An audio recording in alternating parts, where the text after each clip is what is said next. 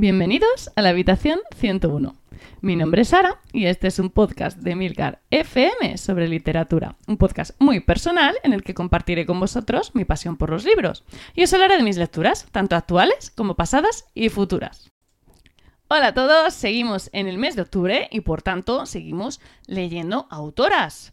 si la semana pasada eh, teníamos un thriller psicológico, hoy le va a tocar el turno a Margaret Atwood, una autora que nunca decepciona y que repite en la habitación 101.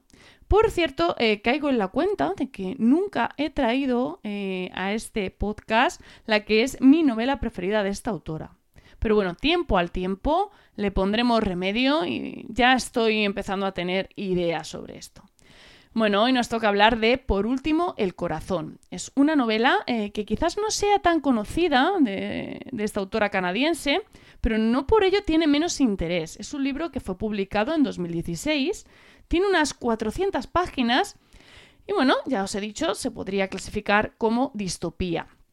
Leer a Margaret Atwood siempre es un placer porque es una autora con una lucidez pasmosa. Es capaz de sintetizar los hechos más relevantes de la situación política y social de un país de una manera brillante. Y yo creo que eso la convierte en una escritora muy valiosa de nuestra época. En este caso, pues nos vamos a trasladar a un país en crisis. Eh, no recuerdo ahora mismo si lo llega a decir, eh, si llega a decir cuál es, pero para mí es más que evidente que estamos hablando de Estados Unidos, la tierra de las oportunidades y del capitalismo más salvaje. A causa de la aplastante crisis que sufre el país, pues bueno, hay miles de personas que, que malviven en la más absoluta miseria. Y es el caso de Charmaine y Stan, que son los protagonistas, una pareja joven que ha perdido su casa y que bueno, que está viviendo en su vehículo. Es una situación, pues como podéis imaginar, eh, muy desesperada, ¿no? Em, en ese momento, en ese punto en el que están, ellos escuchan hablar de un proyecto llamado Positron. ¿Y qué es esto? Pues a ver, es una especie de experimento social, por definirlo de alguna manera. Se trata de una ciudad aparentemente perfecta que se encuentra dividida en dos. Por un lado tenemos Consiliencia, que es lo que es la ciudad en sí, el lugar donde la vida es placentera, fácil y sencilla. Y por otro lado tenemos Positrón, que es la cárcel. Los habitantes de este lugar se alternan, es decir, pasan un mes en Consiliencia y un mes en Positrón. Y diréis, ¿para qué? O sea, ¿para qué hacen esto? Bueno, pues esto es un poco raro de entender y más para nosotros, porque en España las cárceles son públicas y nos cuesta un poco asimilar que en algunos países, como es el caso de Estados Unidos, las penitenciarias son un negocio, pero un verdadero negocio. Eh, bueno, a mí al menos me estalla la cabeza cada vez que caigo en la cuenta de esto viendo una película o una serie, porque sí que se trata, es un tema que se trata en ficción sobre todo. Bueno, vamos a, pensar que, mm, como todo lo que hace Margaret Atwood, tiene un detonante en, el mundo real, ¿no? Y en este caso, eh, esta novela se publica en 2016. Si hacemos memoria, eh, recordaremos que Donald Trump ganó las elecciones presidenciales ese mismo año. Y os voy a dar un dato. Las cárceles privadas en Estados Unidos subieron más del 100% de su cotización en bolsa a raíz de este nombramiento. ¿Por qué? Pues a ver, porque se sospechaba que las, las, políticas de Trump iban a ser beneficiosas para el negocio de las cárceles. Obama en su momento había tratado de recuperar el control público de las mismas, pero los márgenes de beneficios de las cárceles son muy jugosos. Y de hecho, eh, este dato me ha maravillado, se equiparan con los de la cadena hotelera Hilton. O sea, eh, Hilton, el de la famosa Paris Hilton, la heredera multimillonaria. Bueno, eh, por si alguien no está enterado de cómo funciona el negocio de las cárceles en Estados Unidos, pues básicamente es un modelo público de gestión privada. Es decir, las cárceles se financian con dinero público, pero se controlan con empresas privadas. Y esto posiblemente os suena más. Os suena más porque ese modelo no es tan lejano como el que tenemos aquí de gestión de hospitales, por ejemplo, ¿no? El problema, evidentemente, salta a la vista, ¿no? A estas empresas privadas les interesa que haya criminales, porque, claro, entre comillas, son sus clientes. Y eso significa que les interesa que haya delincuencia. Ya, pues bueno, tremendo combo, ¿no? Bueno, no me estoy inventando nada. Durante la promoción de la novela, Margaret Atwood dio varias entrevistas y explicó claramente que la historia trataba sobre esto que estoy contando y que su intención era alertar sobre el peligro que entrañaba para la sociedad este esquema. En fin, que si os cuento todo esto, pues no es porque os quiera dar una lección de política norteamericana, que no es el final, no es la finalidad de, este podcast.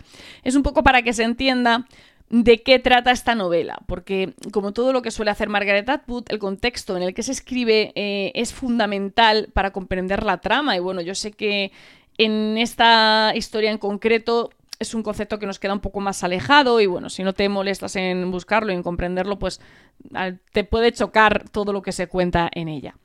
Bueno, dicho esto, eh, podéis imaginar ya que con Silencia pues, eh, y Positrón pues distan mucho de ser el paraíso que les han prometido a Stan y Charmaine. Y lo que va, lo van a descubrir pues de una manera que voy a definir como curiosa, porque es que cualquier otra cosa sería haceros un spoiler y no quiero, ¿vale? El hilo conductor de esta novela es, a mi juicio, eh, un punto entre divertido y, quizás lo más flojo de esta historia. Y no es que esté mal, ¿eh? Es que creo que no está a la altura de otras tramas de esta autora. Eh, que claro, todo se ha dicho. Es que para mi gusto eh, suele hacer un trabajo impecable en este sentido. Y mm, tienes ahí el cuento de la criada, Oryx y Craig. Y bueno, pues las expectativas son muy malas en este caso y bueno, no es que sea una mala historia ni muchísimo menos, pero es Margaret Atwood, son palabras mayores y yo me esperaba algo un poco mejor. Bueno, los elementos distópicos de la novela sí que son certeros. Hay una subtrama bastante interesante que involucra robots sexuales y que creo que genera un debate curioso que me da la impresión que vamos a tener que mantener en algún momento no tan lejano. Bueno, de hecho, el discurso de cierto personaje del libro no está tan alejado del que tienen los conocidos como incels, ¿no? Que por otro lado es normal porque la novela es de 2016, no es de 1950. Y bueno, son temas. Eh, Habéis visto que recientemente pues, eh, se veían a mujeres vestidas con el, el, uniforme rojo del cuento de la criada en protestas contra el aborto a lo largo de todo el mundo. Bueno, pues es algo que suele hacer muy bien Margaret Atwood, es eh, anticiparse a los problemas que la sociedad va a tener y no me sorprendería que este acabara siendo uno de ellos. No sé si en esta forma literal que se presenta en el libro o en otra, pero bueno, al tiempo, al tiempo. Y bueno, eh, tengo que decir, eso sí, ¿vale? Que el comienzo de la novela se hace un poco pesado, al menos hasta que empieza la acción de verdad. Parece más una novela de enredo que otra cosa, pero luego coge fuerza, pisa el acelerador y ya, bueno, ya fenomenal, ya mete el turbo.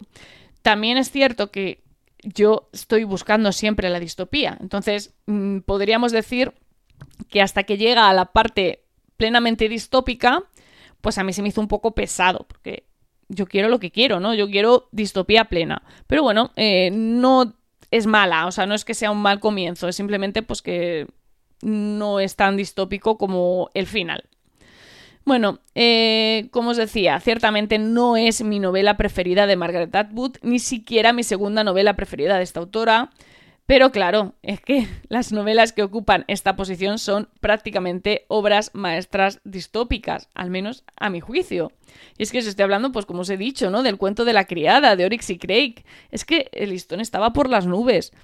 También, en parte, influye el hecho de que el tema de las cárceles privadas, pues como os he comentado, socialmente me pilla lejos. Entonces, bueno, es más complicado identificarse ¿no? con este, esta sociedad que no, no comprendemos y que no vivimos. Y cruzo los dedos muy fuerte para que esto siga siendo así para los restos, o sea, para que yo nunca tenga que leer este libro y sentirme identificada. Ojalá. Y bueno, em, lo cierto es que mentalmente pues cuesta un poco hacer ese clic, ¿no? Que tan fácilmente nos llega con otras distopías que nos tocan más de cerca. No obstante, leer a Margaret Atwood pues siempre es una buena idea. Así que espero que, ya sea con este título o cualquier otro, os animéis a leer eh, a esta escritora tan brillante en vuestras lecturas de, de octubre. Ya sabéis que tenéis un montón, tiene una una cantidad de títulos apabullante y bueno, sobre todo, pues como os he dicho, yo os recomiendo El cuento de la criada si es que no lo habéis leído ya o Oryx y Craig. Y ya sabéis que tenéis todos los medios de contacto, toda la información y enlaces de este capítulo en emilcar.fm barra habitación 101. Si te apetece charlar un rato sobre libros, te espero en nuestro canal de Telegram t.me barra habitación 101, donde también quedo a la espera de que me comentéis o por el canal de Telegram o por Twitter o en los propios comentarios del podcast qué libros de autoras estáis leyendo en este mes de octubre para que así yo coja ideas. Bueno, leed mucho y recordad, nos encontraremos en el lugar donde no hay oscuridad.